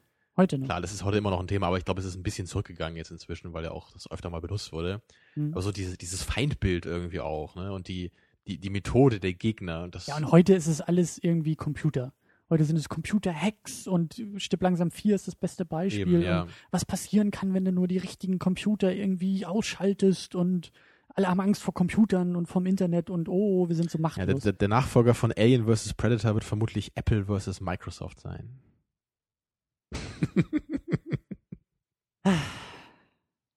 Ich weiß nicht, ob ich jetzt lachen oder weinen soll, aber ja, vermutlich, vermutlich äh, ist ja. da irgendwie ein, ein, ein Fünkchen Wahrheit drin. Ähm, Siehst du mal. Ja, aber ähm, ja, der Bösewicht und seine, seine Methoden. Ja. Das hatte ich jetzt ziemlich aus dem Konzept geworfen, ne? Ein wenig, ja. Aber ich glaube, das liegt auch ein wenig an dem Martini, der mir langsam auch äh, zu Kopf steigt. Ja, trink doch noch einen Schluck. Erst die Sendung noch zu Ende bringen, weil wir nähern uns auch langsam äh, der magischen Grenze von einer Stunde die wir versuchen einzuhalten. Ja, haben wir denn noch was Wichtiges auf unserer Liste stehen? Äh, ja, ich habe noch das Stichwort äh, und das hast du auf die Liste gebracht und ich wasche meine Hand in Unschuld. Äh, Porno ohne Sex steht hier auf meinem Zettel. Das kam jetzt so echt aus dem Nichts, ne? Ja, das war schon was, was ich eigentlich letztes Mal ansprechen wollte, aber glaube ich vergessen habe. Ähm, ich frage mich nämlich immer so ein bisschen, ob man die Bond-Filme wirklich als einen Pornofilm ohne Sexszenen bezeichnen könnte. Es gibt nämlich so unglaublich viele äh, Anspielungen äh, und Szenen, die sich halt so auf ganz natürliche Weise eigentlich in eine Pornoszene verwandeln könnten. Und das fällt mir jedes Mal auf und ich muss halt immer darüber schmunzeln. Weil halt wirklich, also jedes Mal, wenn halt Bond irgendwie irgendeine Frau kennenlernt, die halt. Warum liegt denn hier eigentlich Stroh? genau das. Ich erwarte, dass er das sagt und dass, ne, dass sich dann so die Szene ein bisschen entwickelt. Ja. Es, es ist irgendwie so ein bisschen merkwürdig, ne? Weil das. Aber das ist ganz, ganz normal, würde ich sagen, auch gerade für die Zeit. Ähm, weil, wie ich, wie ich jetzt auch äh, durch Zufall erst äh, vorhin auch gelesen habe, ich glaube, der letzte Brosnan war der erste Bond-Film, in dem gezeigt wurde, natürlich nicht pornomäßig, aber halt zumindest äh, So in Bildern. andeutungsweise, ja. Nee, nicht nur andeutet, wo halt wirklich gezeigt wurde, wie er Sex hat. So, während halt Mhm. Äh, alle anderen Filme davor eher in Andeutung arbeiten mussten. Ne? Man sieht halt, wie, wie er irgendwie sein Bond-Girl umarmt, sie fangen an, sich zu Ja. küssen, die Kamera zieht Also, weg, Ich Schnitt, halt so, so der nächste. Morgen ähm, und sie liegen im Bett und rauchen ihre Zigarette. Klar, So. ne? Du, du hast ja recht, man, man konnte das damals natürlich nicht so zeigen, wie man das heute könnte. Ja. Ich finde es halt nur so befremdlich, dass es halt trotzdem dauernd irgendwie so, dass, dass darauf so, so angespielt wird. Oder dass halt dauernd irgendwie so diese Möglichkeit gegeben wird, jetzt eine Pornoszene zu machen. Naja, die gab es ja damals nicht. Ja klar, aber ich denke halt immer, wieso lässt man dann nicht diese ganzen schlüpfrigen Bemerkungen irgendwie weg oder wieso macht man das auf so einem anderen Level irgendwie? Na, weil ne? das dazugehört, weil Bond nun mal der Playboy ist. Er ist nun mal Okay, derjenige, ne? der die Frauen äh, umgarnt. Und da sind wir beim Mythos und das gehört zu Bond dazu irgendwie. Er ist der Aber so in dieser Frequenz ist es halt wirklich ein bisschen befremdlich heutzutage. Also Ja, natürlich. Es wirkt auf mich einfach etwas merkwürdig. Und es ist super cheesy heutzutage. Ja. Weil heutzutage redet man so nicht und schon gar nicht in Filmen. Also es gibt natürlich schon irgendwelche Andeutungen und schon irgendwelche Sprüche und auch mal Blicke. Ja, eben das, was so. ich eben erwähnte, ne? Oh, ihre Schulter ist ein wenig steif. So, und dann am nächsten Morgen, ja, jetzt ist sie nicht mehr so steif. Irgendwie so, so oh, Ja, aber das ist halt irgendwie, das gehört halt irgendwie auch so dazu. tja. Ja, da kann man sich natürlich dann äh, allgemein auch noch ein bisschen fragen, äh, die Dialoge im Film. Mhm. Äh, also, wie ich ja schon sagte, für mich war der Film ungewöhnlich dialoglastig. Das war Liebesgrüße aus Moskau auch schon. Mhm. Und es ist eigentlich jetzt bei den ganzen Bonds, die ich so gesehen habe, äh, frage ich mich eigentlich jedes Mal, warum es so viele Szenen gibt, äh, in denen es hauptsächlich um Dialoge geht. Weil ja auch, wie ich auch schon sagte, die Story ja nie so komplex ist, dass man da unglaublich viele Dinge erläutern müsste. Ja, Also, also, ich, ich denke da zum Beispiel an dieses Zitat, was man ja öfter mal hört, jeder Dialog in einem Film sollte die Handlung in irgendeiner Weise voranbringen. Ja. Also wie stehst du dazu bei Bond? Würdest du das da unterschreiben? Also, oder würdest du das Zitat generell irgendwie ablehnen? Oder, oder meinst du, das ist bei Bond irgendwie nicht so relevant? da würde ich, glaube ich, das auch wieder so ein bisschen über die Geschichte relativieren wollen, zu sagen, okay, heutzutage wissen wir diese Regel, damals vielleicht noch nicht so sehr. Ähm, also prinzipiell stimmt das natürlich schon irgendwie, dass das, also generell in Filmen, also ich würde die Regel erweitern oder meine sie mal in quasi erweiterter Fassung gehört zu haben, dass alles in einem Film natürlich Sinn ergeben muss.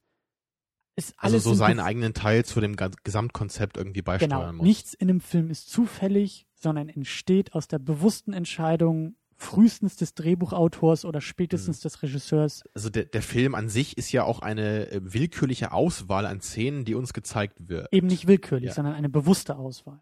Das meinte ich damit, ja. Also wir sehen nicht einfach irgendwelche Szenen aus dem Leben unserer Protagoni Protagonisten, Genau, sondern wir sehen eine Auswahl, die der Regisseur getroffen hat, um uns damit etwas zu zeigen. genau, Und deswegen muss ja eigentlich jede Szene auf irgendeine Weise irgendwie Sinn ergeben. ganz genau. Also da fällt mir übrigens gerade ein, bei Tarantino kann man sich auch so ein bisschen darüber streiten manchmal, weil es da ja auch viele Dialoge gibt, die halt sehr amüsant sind, aber auch nicht so direkt auf die Story irgendwas, äh, also irgendwie zu der Story was beitragen. Aber wie bei jeder Regel ist die Kunst und die Genialität natürlich, die Momente zu finden, wo sie ausgehebelt werden können. So als, als, als unerfahrener Neuling ist es immer am, am schlausten, sich an die Regeln zu halten, weil man dann am wenigsten falsch macht. Aber das Genie ist in meinen Augen derjenige, der es eben schafft, mit Mhm. diesen Regeln so zu brechen, dass es immer noch funktioniert und du eigentlich nur sagen Okay, kannst, ja. ich weiß nicht, was da gerade passiert ist und warum das funktioniert, weil er eben alle objektiven Regeln bricht, aber es funktioniert.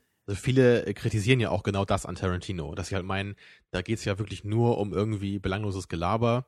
Und äh, bei Death Proof zum Beispiel, das ist so der einzige Film von Tarantino, den ich eigentlich nicht mag.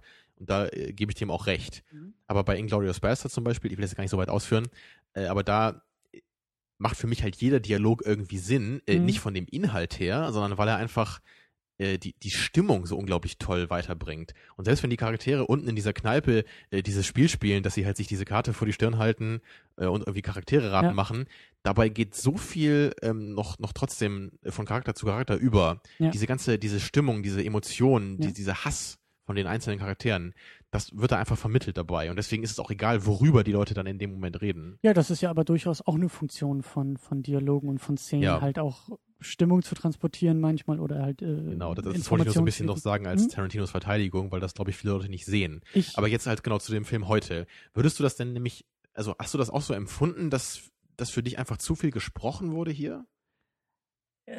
Ich weiß eben nicht, wie gesagt, ob ich das jetzt auf die Dialoge festmachen kann oder einfach allgemein sagen würde, der Film hat seine Längen. Egal, ob es jetzt irgendwie die zu langsam oder zu ausführlichen Dialoge sind oder so. Aber was mir dazu eingefallen ist, sind halt auch diese typischen Szenen, Villain trifft auf Bond und natürlich muss der Bösewicht Bond erklären, was denn nun sein Plan ist. Ja, das Wir ist natürlich nicht- ein ungeschriebenes Gesetz. Ja, und heutzutage macht man so ja nicht mehr. Heutzutage ist das ja das Klischee, was sich Mhm. über die Jahre und Jahrzehnte und wahrscheinlich auch sehr stark durch Bond erst aufgebaut hat. Quasi eine, erst, erst durch das Wiederholende wurde die Regel aufgestellt, zu sagen, so macht man es nicht mehr. Man dachte, dass man es so macht, weil es gibt sonst keine andere Szene, die uns überhaupt den Plan des Bösewichten irgendwie näher bringt. Dass er den Plan oder Stück, ein Stück von seinem Plan irgendwie seinen Handlangern erzählt oder wir halt irgendwie bei der Ausarbeitung des Planes irgendwie dabei sind, sondern nein, wir haben immer diese ganz einfache Szene, da transportiert der Dialog zwar den Plot, aber halt auf simpelste und plumpe Art und Weise zu Ja. sagen, äh, so Mr. Bond, jetzt, hab, jetzt haben Sie noch zwei Minuten Zeit, bevor Sie sterben, jetzt werde ich Ihnen noch erzählen, äh, wie ich die Welt erobern werde, bevor Sie sterben. Und das ist so, das macht man heutzutage nicht Aber mehr. da, das ist, glaube ich, Und auch ich das, glaube- was eigentlich. Ich Okay, glaube, dass ja. das halt so auch mit den, mit den anderen Dialogen ist. Also mit, oder mit, mit den Dialogen, die eher die Längen produzieren. Da könnte ich mir auch vorstellen, dass das einfach so ein Ding ist, das hat sich über die Jahrzehnte einfach abgeschliffen, dass man gemerkt Ja. hat, so macht man es vielleicht doch nicht. Heute versucht man, glaube ich, eher äh, den Plot nicht mehr zu erzählen durch die Charaktere, sondern eher den Plot halt zu zeigen. Wir machen die Szenen dann irgendwie so, dass der Zuschauer irgendwie von sich aus erfährt, äh, worum es hier eigentlich geht oder worauf das alles hinauslaufen soll. Oder es Ja. gibt halt so Szenen, die vielleicht nicht direkt was mit der Handlung zu tun haben, durch die wir aber etwas lernen über die Protagonisten oder, oder, oder äh, über ihre Motive oder solche Sachen. So ein bisschen haben wir das bei Bond ja auch. Also es ist ja nicht so, dass dieser Film nur daraus besteht, dass sich Menschen gegenüber sitzen und erzählen, was sie eigentlich ausmacht und wer sie sind und was sie tun. Aber ja, es ist halt eben doch noch so, dass man, dass, dass, dass es irgendwie, es ist noch nicht, es, ich meine, wir sind im Jahr 69, wir sind irgendwie beim, was ist es jetzt, glaube ich, so der sechste Bond, siebte Bond oder so vielleicht? Ich glaube, Ja. es ist der sechste, oder? Es gab Ja. doch fünf mit John Connery vorher, oder?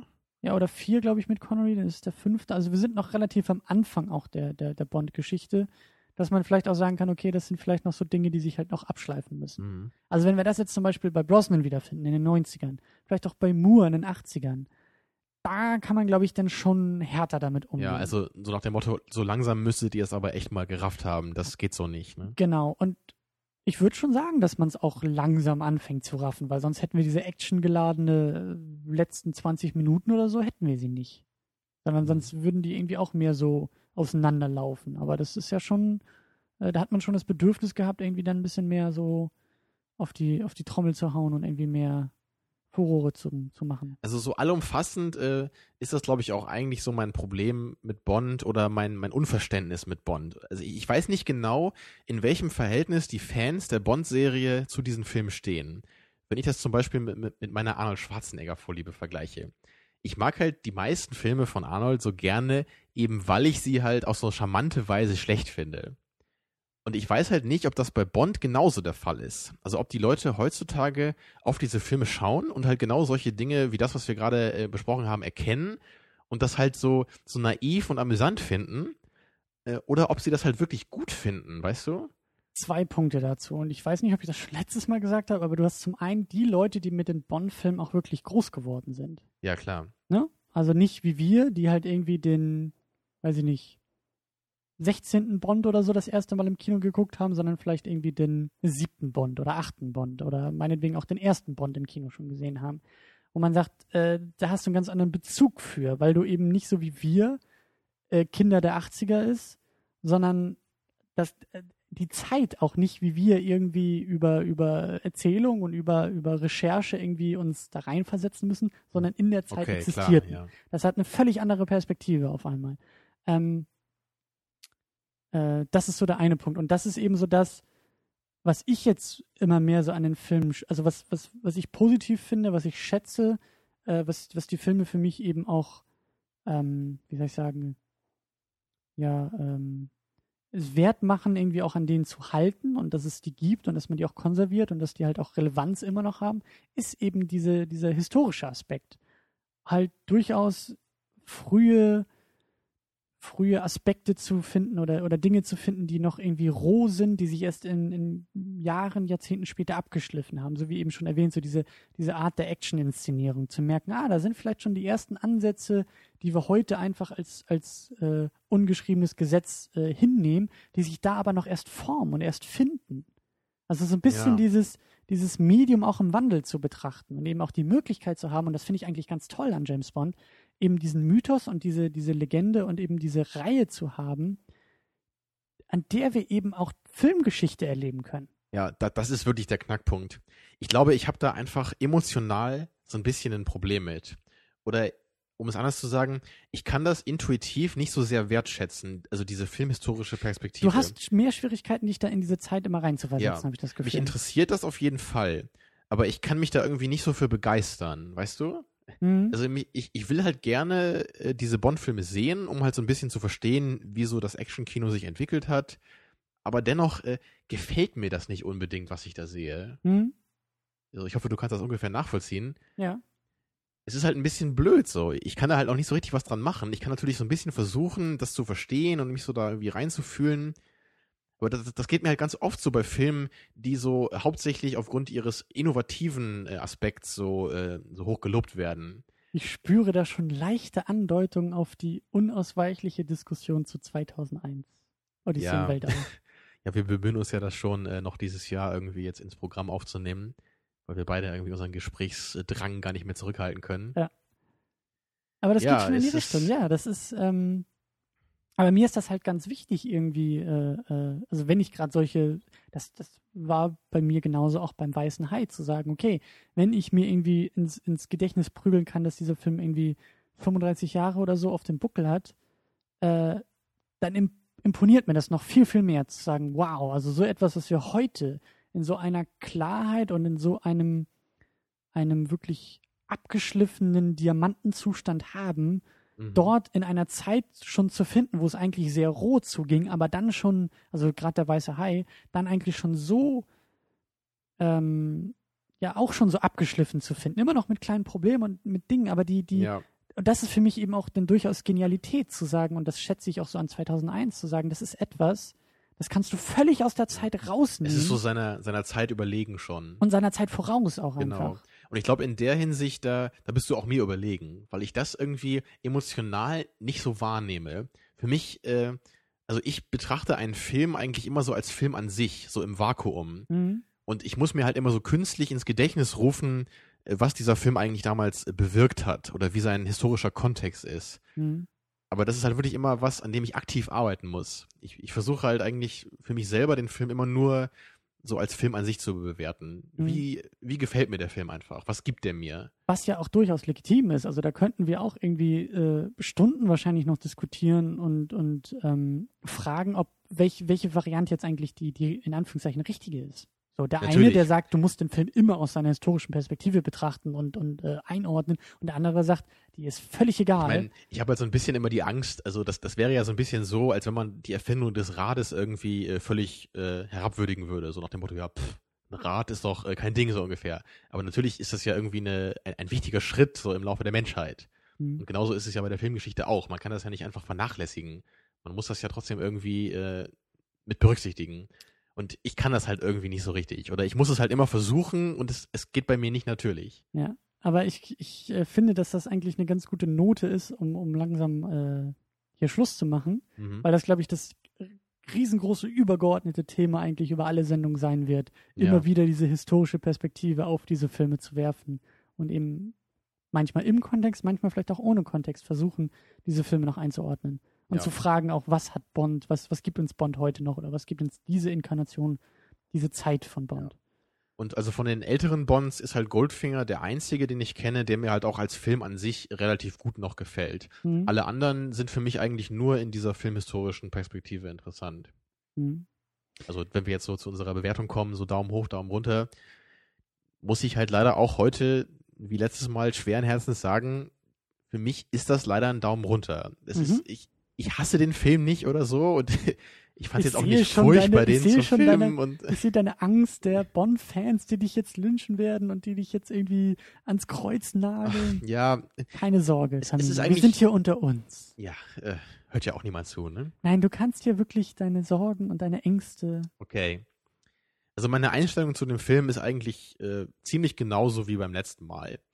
Ich mag halt sehr gerne so gewisse Aspekte dieses Bond-Films. Ich mag so diese Action-Sequenz am Ende, so diese letzte halbe Stunde, wo es diese tolle äh, Verfolgungsjagd gibt mit dem Auto und dann in dieser Bobbahn. Das fand ich richtig herrlich. Und natürlich auch so im Laufe des Films, da gibt's immer wieder so ein paar kleine Bond-Momente, die ich sehr schätze. Aber so den Film als, als Ganzes, das ist für mich halt irgendwie, das, das, hat einfach zu viele Längen für mich. Hm? Da, da spielt nicht alles ineinander, die Story ist mir nicht fokussiert genug, da wird einfach viel zu viel äh, Dialog gehalten. Deswegen, also diesen Film an sich, den möchte ich eigentlich nicht nochmal gucken. Das muss ich halt ganz ehrlich so sagen. Das sind ja auch wieder zwei verschiedene Kriterien. Also ich würde ihn jetzt auch nicht äh, nochmal gucken müssen oder gucken wollen. Ich finde es ein bisschen schade, dass das jetzt so die einzige, der, der einzige Bond eben mit, mit Lazenby ist. Das ist so eher, dass ich noch gesagt hätte, also mich hätte jetzt durchaus noch interessiert, wie er in einem, gerade wie die Geschichte weitergegangen wäre, aber auch wie er, wie er halt nochmal den Mhm. Bond gemacht hätte. Vielleicht eben auch so dann noch in der Rolle mehr wächst und sich mehr da reinspielt. Ähm, es fällt mir unglaublich schwer, jetzt irgendwie ein Urteil zu bilden.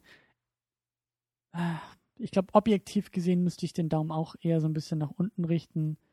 Subjektiv würde ich ihn, glaube ich, eher nach oben richten.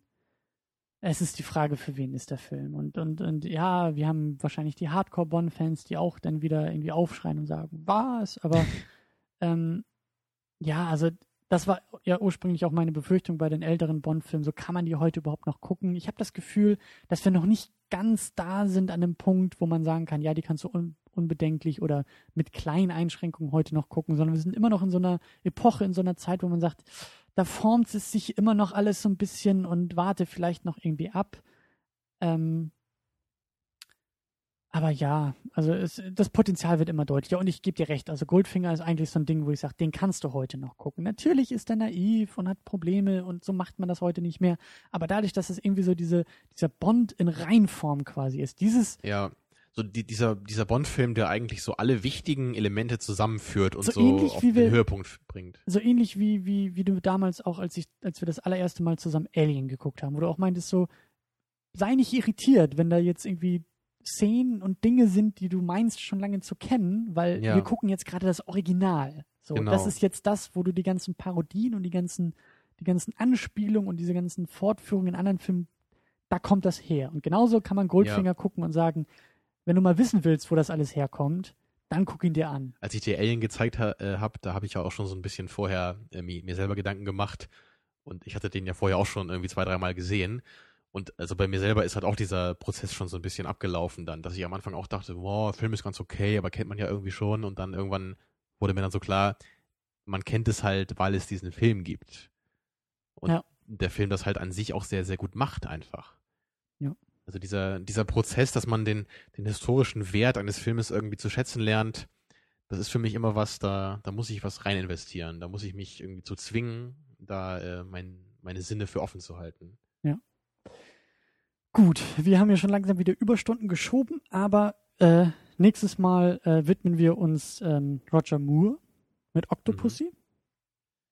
Ja, und meine Hoffnung ist, dass wir, also wir, wir sind ja langsam auch so in Richtung ja, 70er, 80er, Ja, dass es vielleicht langsam so in die Richtung geht, dass ich den, den Bond-Film als Film auch mehr zu schätzen weiß. Dass ich nicht nur noch äh, diese historische ja. Perspektive schätzen kann, sondern dass ich auch sage, Mensch, das ist einfach als, als so Krimi-Action-Thriller, das ist einfach ein guter Film. Ja. Und der ist heute auch noch gut und ich hoffe mal, dass nächstes Mal dann sowas irgendwie hier äh, vorliegt. das hoffe ich auch. Und äh, bis dahin äh, habt einen guten Tag, gute Nacht, äh, kommt gut nach Hause, egal was ihr gerade tut. Äh, wir hören uns wieder. Ja, wir sehen uns bald. Tschüss.